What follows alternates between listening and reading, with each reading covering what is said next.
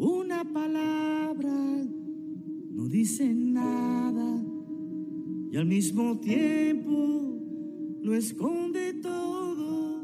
大家好，这里是荔枝 FM 七九九二九看电影听音乐，我还是 DJ Rulen。大家可以通过荔枝 APP 收听我的节目，苹果手机也可以在自带的播客搜索“看电影听音乐”找到我。节目中的插曲都来自于影片，可以在我的微博搜索到歌单。同样有好的建议的听众，可以在荔枝 APP 私信我，或者在新浪微博搜索“像羽毛一样的青”找到我。好，本期看电影听音乐呢，我们来介绍二零零四年的一部美国影片《怒火救援》。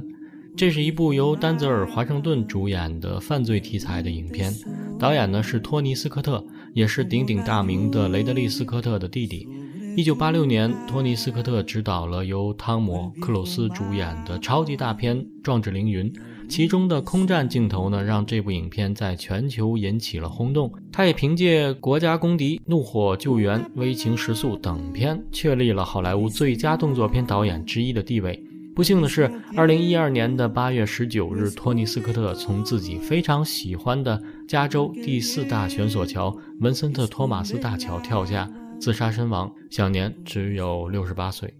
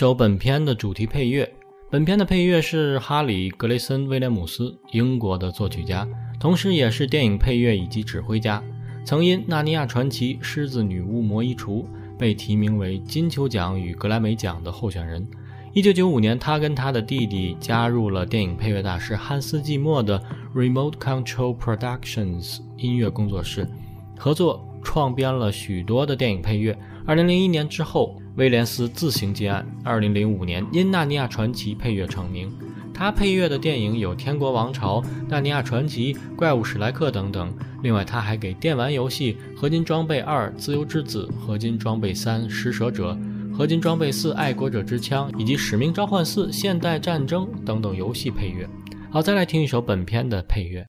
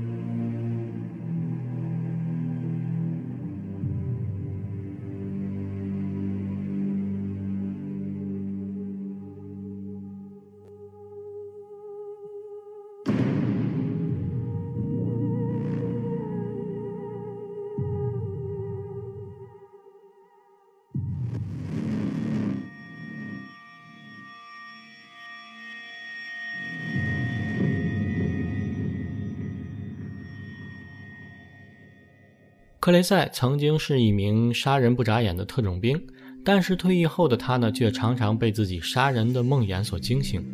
无法忍受痛苦的他，只好求助于酒精来麻痹自己的神经。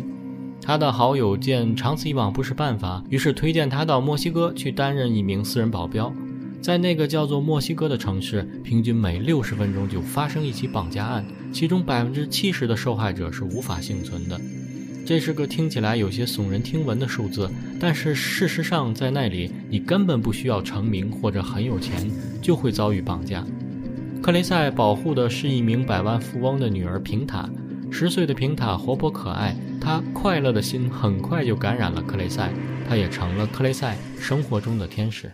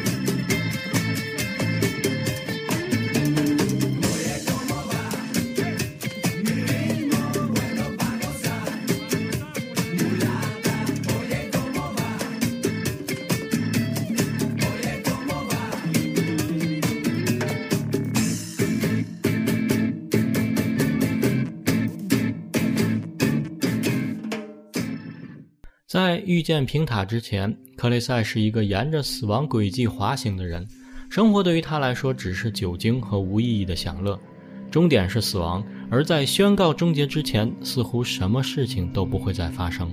在克雷塞来到这座充满罪恶的城市之前，平塔的生活充满着危险和不安。她是一个敏感的小女孩，她需要的是一个依靠，一只能给她保护和快乐的克雷塞熊。克雷塞是平塔的熊熊，是他最珍爱的熊熊。克雷塞是个坚强如铁的男人，却有着孩子般温柔的心灵。平塔就像是一个天使，让这个每每从噩梦中醒来的男人逐渐找到了出路。他似乎看穿了需要救赎的克雷塞，帮他指引了天堂的大门方向，拉出他的伤痛，轻轻抚平。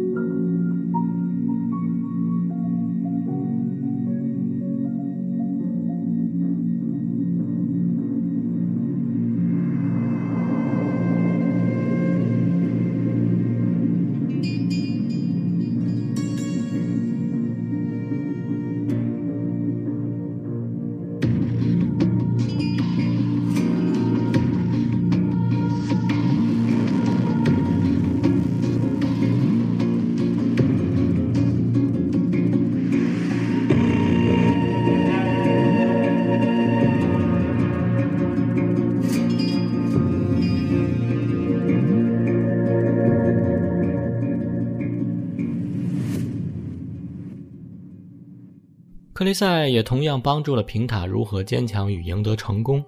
一丝不苟地训练他游泳，教他如何逃避不喜欢的钢琴课。从头至尾都有一种奇怪的伤感包裹着克雷塞，就像受伤的动物还要用最后一口气保护他的孩子一样。而当从钢琴课教室出来遭遇绑匪时，他拼上了自己的性命，只为了保全平塔不受伤害。然而，善良的平塔因为担心克雷塞的生命，不幸的还是被无情的抓走了。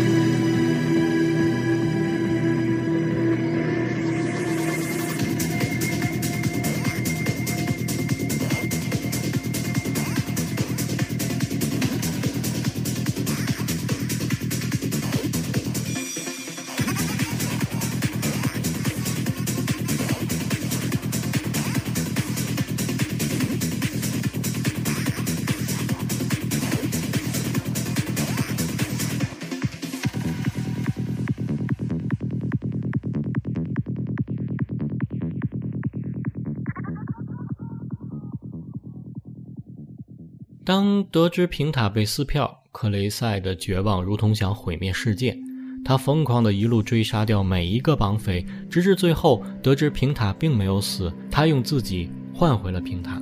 他安详的在绑匪的车中闭上眼睛，那一刻，他的内心再也没有困苦和折磨，只剩下平静和满足。当他们两人在那座跨越生死的桥上紧紧拥抱在一起的时候，那一刻该是最后的诀别吧。克雷塞用他的生命回馈了平塔的爱。他走向死亡那一端的时候，手里紧握着平塔送给他的项坠，那是命运送给他的礼物，他至死都不想放开。